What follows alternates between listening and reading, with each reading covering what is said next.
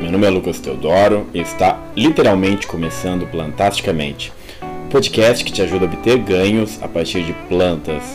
O tema de hoje é algo que, além de dúvidas, costuma gerar também muita discórdia entre as pessoas, então acredito que será um episódio bastante esclarecedor. Bom, este é o nosso primeiro episódio, então gostaria de dizer que fico lisonjeado com sua presença aqui gostaria também de pedir, dada a relevância do tópico, que você compartilhasse com seus amigos, seguidores, com quem quer que seja, pois isso certamente vai ajudar demais no meu trabalho aqui.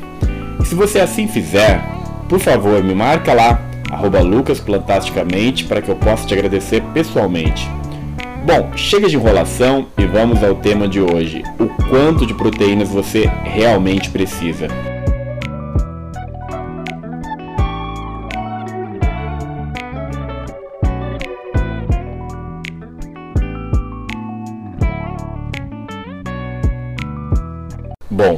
Então o quanto de proteínas você realmente precisa? Bom, a verdade, como grandes questões nessa vida, é que a resposta é depende. Depende sobretudo para quem você pergunta. Se você por acaso perguntar para um médico, ele muito provavelmente vai te dizer algo como 0,8 gramas por quilo, o que para um indivíduo de 75 quilos dá 60 gramas por dia. Por outro lado, se você perguntar para um bodybuilder, ele provavelmente vai te dizer um valor com 100, 150 gramas a mais, o que para o mesmo indivíduo de 75 kg dá 160, 200 gramas por dia. Mas no final das contas, quem está certo? Quem está errado nessa história? Bem, como nas grandes questões da vida, a resposta está no meio. Como assim?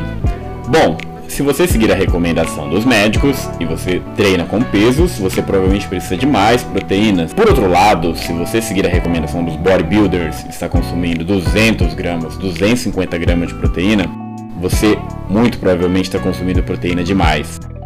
Mas a gente vai descobrir isso juntos. A gente vai olhar uma série de artigos aqui e descobrir o porquê esse valor é muito diferente do que a gente desconfia. Mas como intuito não é deixar ninguém perdido aqui, Vamos, antes de mais nada, responder algumas questões muito básicas. Por exemplo, o que é uma proteína? Proteínas são macromoléculas formadas por aminoácidos que vão muito além de criar os seus músculos, meu amigo.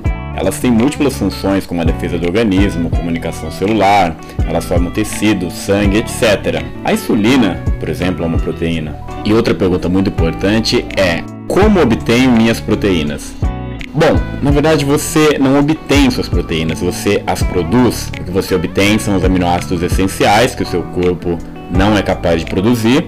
E a partir destes aminoácidos, as proteínas que você ingere, elas são quebradas nestes aminoácidos e a partir de um processo chamado de síntese de proteínas, o seu corpo produz as suas proteínas.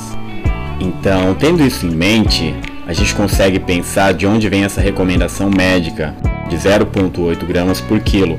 É um valor base para você manter a saúde do seu corpo e garantir a produção de proteínas, não necessariamente para você construir massa magra, mas você ter proteínas suficientes, ter aminoácidos essenciais suficientes para as diversas funções que a proteína desempenha no seu corpo. Contudo, ao fornecerem essa recomendação, os médicos, meu jovem amigo, minha jovem amiga bodybuilder, não estão preocupados com seus gains, eles estão preocupados com sua saúde. E daí surgem esses valores, por vezes, estratosféricos da comunidade bodybuilder, da comunidade focada em ganho de massa, de valores às vezes 2.2, 2.5, 3 grama por quilo corporal. Contudo, isso acaba criando um problema, porque estes valores absurdos, por vezes, que circulam na comunidade bodybuilder, acabam refletindo no imaginário popular. E por vezes, se você consome valores abaixo de 100 gramas dia, Logo, as pessoas vêm com várias teorias de que você pode, por exemplo, estar tá com deficiência de proteínas. E aí eu preciso fazer uma pausa muito dramática para te perguntar: você por acaso já viu alguém ser admitido no hospital, o médico olhar para o paciente e dizer: Desculpa, essa pessoa precisa ser sacrificada porque ela está com deficiência de proteínas? Não, você jamais vai ver isso acontecer porque, ainda que uma pessoa deliberadamente quisesse consumir uma dieta pobre em proteínas, ela teria que se esforçar muito para conseguir. Por outro lado, o que é bastante problemático e as pessoas acabam não se dando conta é que é muito comum você ficar numa dieta que pode ser deficiente em algum aminoácido essencial específico. Isso sim é problemático, já que nós vimos que os aminoácidos essenciais são aqueles que seu corpo não é capaz de produzir. Você realmente precisa desse aminoácido de uma fonte externa. E é por conta deste perfil de aminoácidos essenciais é que surgiram várias teorias que já se mostram erradas de que as proteínas vegetais são proteínas incompletas, essas proteínas que nós consumimos.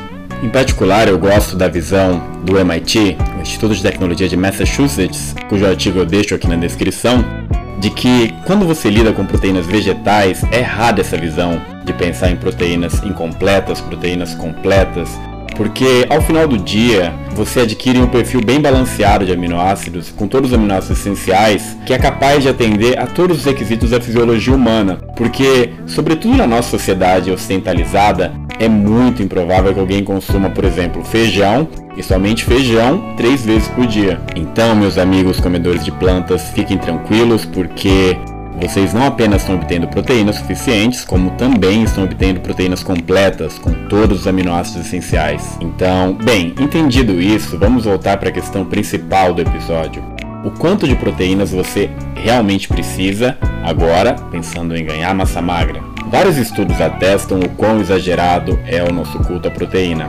Para citar um dos mais recentes, Hoffman et al não encontraram diferenças na composição corporal, força ou concentração hormonal de repouso em atletas de força que consumiam 1,69 grama por quilo corporal, em comparação a atletas que consumiam 2 gramas por quilo corporal. Isso durante um longo período de 3 meses, ou seja, consumir mais proteína não levou a um ganho maior de massa, a um ganho maior de força. E isso é problemático. Por que isso é problemático? Porque usualmente a proteína é a parcela mais cara do prato. Então, por que consumir mais proteína se isso não te leva a resultados melhores, a ganhos maiores e nada do tipo?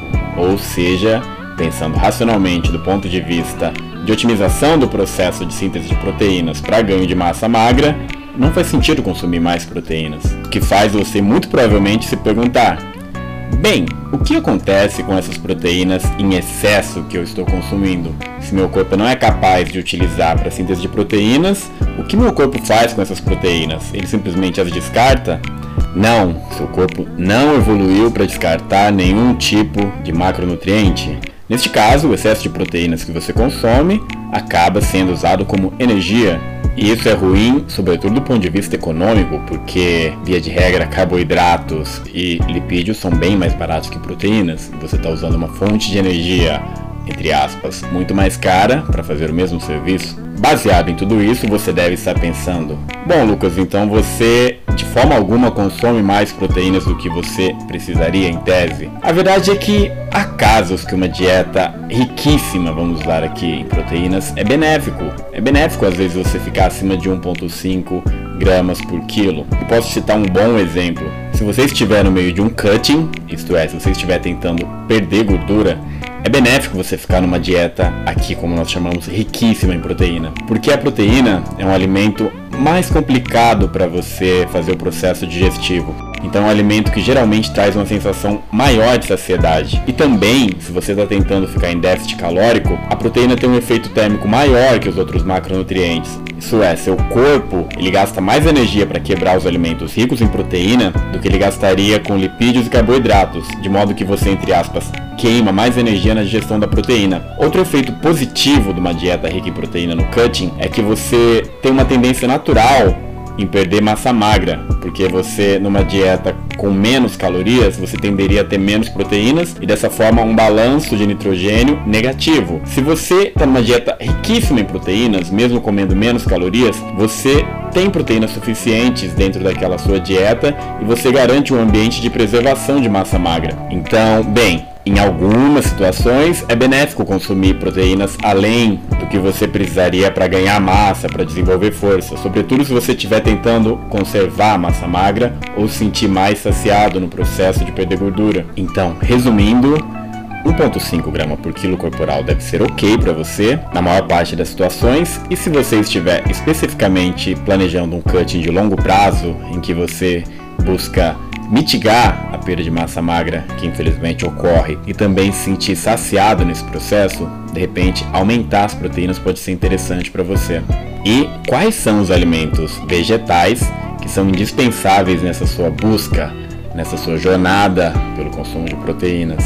Bom, a boa notícia para vocês, meus amigos comedores de plantas, é que vocês não precisam, para ganhar massa magra, consumir coisas exóticas como cogumelos, orapronobis e nem nada disso. Eu digo exóticas porque são coisas que estão um pouco além da realidade da maior parte das pessoas. Nem todo mundo tem um quintal para plantar orapronobis e nem todo mundo mora aqui na Liberdade como eu para comprar seus cogumelos. Então, fique tranquilo com alimentos como arroz, feijão, bico e algumas adições que são interessantes, como proteína texturizada de soja, pasta de amendoim e tofu, principalmente aveia, da qual sou um grande entusiasta, você é plenamente capaz de atingir a quantidade de proteínas necessária para construir massa magra. A verdade é que a maior parte das pessoas tem uma grande confusão sobre o que comer quando a grande pergunta é o quanto. Porque, por exemplo, se você é um indivíduo que tem uma demanda diária de 100 gramas de proteína por dia, e se você, por exemplo, consome proteína texturizada de soja, 100 gramas por dia, você somente com essa porção desse alimento atingiu metade das suas proteínas diárias. Então, quando você pensa o quanto de proteínas eu preciso consumir e pensa isso em termos de alimentos, o que você deve se perguntar é o quanto de cada alimento eu preciso consumir e não quais alimentos. Se você consumir uma variedade razoável de alimentos, é muito provável que você consiga todos os aminoácidos essenciais a partir da sua alimentação. Você pode usar aplicativos para rastrear isso, como Fat Secret, MyFitnessPal, dentre outros. Então a minha sugestão para você é: continue comendo exatamente como você come, mas olhe para o perfil nutricional do que você está comendo. Veja se você está obtendo cada um dos macronutrientes na forma adequada e aí varie porções. E a partir disso, comece a checar se você está obtendo todos os aminoácidos essenciais e na quantidade que você deveria obter, seja 1.5 gramas, seja você em cutting 2 gramas por quilo corporal. E siga de forma consistente com essa alimentação. A sua dieta vegana, como mostrado em recente artigo da USP, oferece os mesmos ganhos de massa e de força que qualquer outra dieta. Então, seja consistente com seu aporte proteico, que os ganhos certamente virão. Ok, meus amigos comedores de plantas, então isso é o que a gente tinha para o programa de hoje. Se por acaso você ficou com alguma dúvida, você tem alguma sugestão ou se algo nesse programa não te agradou, manda um e-mail para plantasticamente@gmail.com e bora trocar uma ideia. Eu gostaria de pedir novamente que você compartilhasse com seus amigos, seguidores ou com quem quer que seja, porque isso vai ajudar demais o meu trabalho aqui. E você já sabe, se assim você fizer, me marca lá para que eu possa te agradecer pessoalmente. Então é isso e até o próximo episódio de Plantasticamente.